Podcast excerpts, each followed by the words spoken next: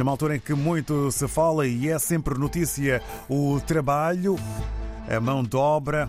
José Gonçalves, bom dia. Escassez de mão de obra na União Europeia tem tendência para se agravar? Há números bastante esclarecedores, eles são muito simples. São números, vamos citar aqui três, que refletem a situação do mercado de trabalho na Europa e as suas perspectivas de muito curto prazo. Três quartos das pequenas e médias empresas da União Europeia declararam que estão à procura de mão de obra e não encontram. A própria União Europeia refere que há um total de 1 milhão e 700 mil postos de trabalho que estão vagos. Por outro lado, a própria União Europeia prevê, ou pelo menos altos funcionários da União Europeia prevêem, que nos próximos seis anos 7 milhões de pessoas deixem o mercado de trabalho. Se não forem 7, forem 6 ou forem 8, não muda nada. Na Alemanha, o cálculo é ainda mais pessimista. Para os próximos 15 anos, os serviços de emprego da Alemanha prevêem uma retirada do mercado de trabalho da ordem de 13 milhões de pessoas.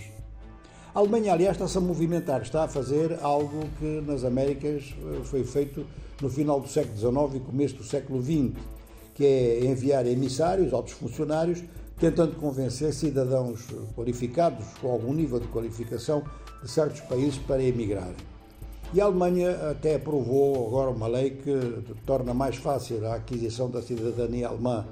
Antigamente eram precisos oito anos de residência e agora apenas cinco. De maneira que a Alemanha, a mídia cita, a Alemanha enviou emissários à Índia, ao Brasil, ao Ghana e até ao Canadá.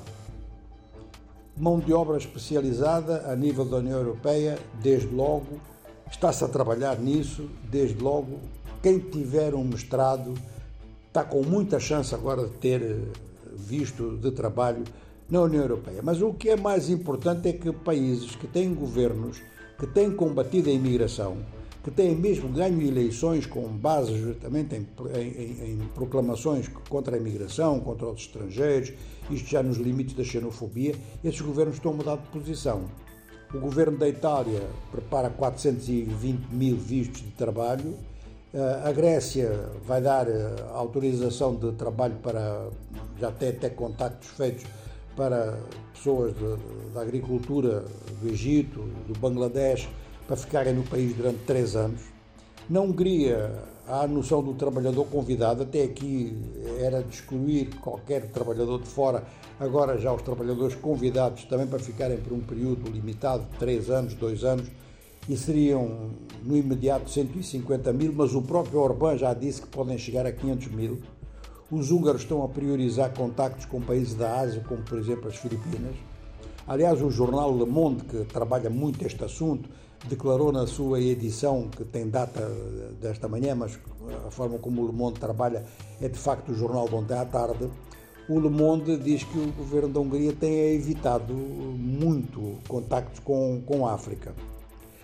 O que tudo isto reflete é que a população está a envelhecer, é a expressão que se costuma usar.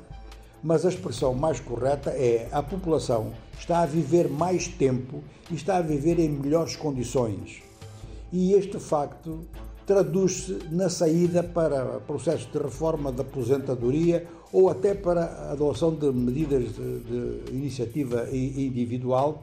E a noção de envelhecimento é uma noção muito relativa, porque também há em vários países da Europa e mesmo fora da Europa uma iniciativa no sentido de dar emprego às pessoas da chamada terceira idade porque a terceira idade de hoje não é a mesma de há 30 anos atrás, não é preciso ir muito mais longe.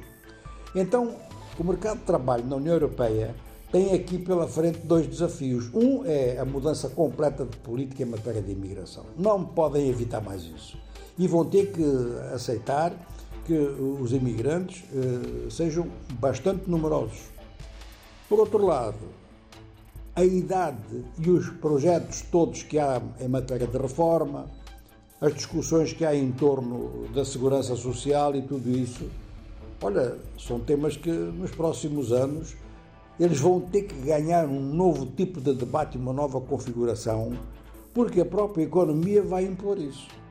A economia dos nossos dias com a mão de obra, questões como a segurança social e também a migração, tudo ligado nos dias de trabalho.